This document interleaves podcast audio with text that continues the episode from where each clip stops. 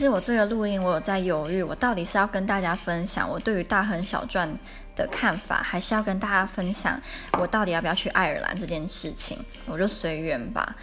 就是我是六月二十八的飞机回台湾，可是呢，我今年很蠢，我是订从伦敦到。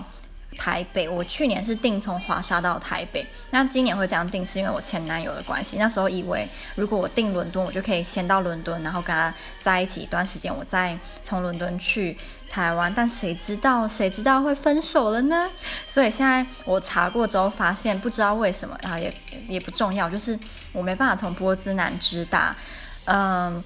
伦敦的那一个机场，我必须要先到爱尔兰都柏林，再转机到。伦敦的那个机场，这样，所以我现在就在想，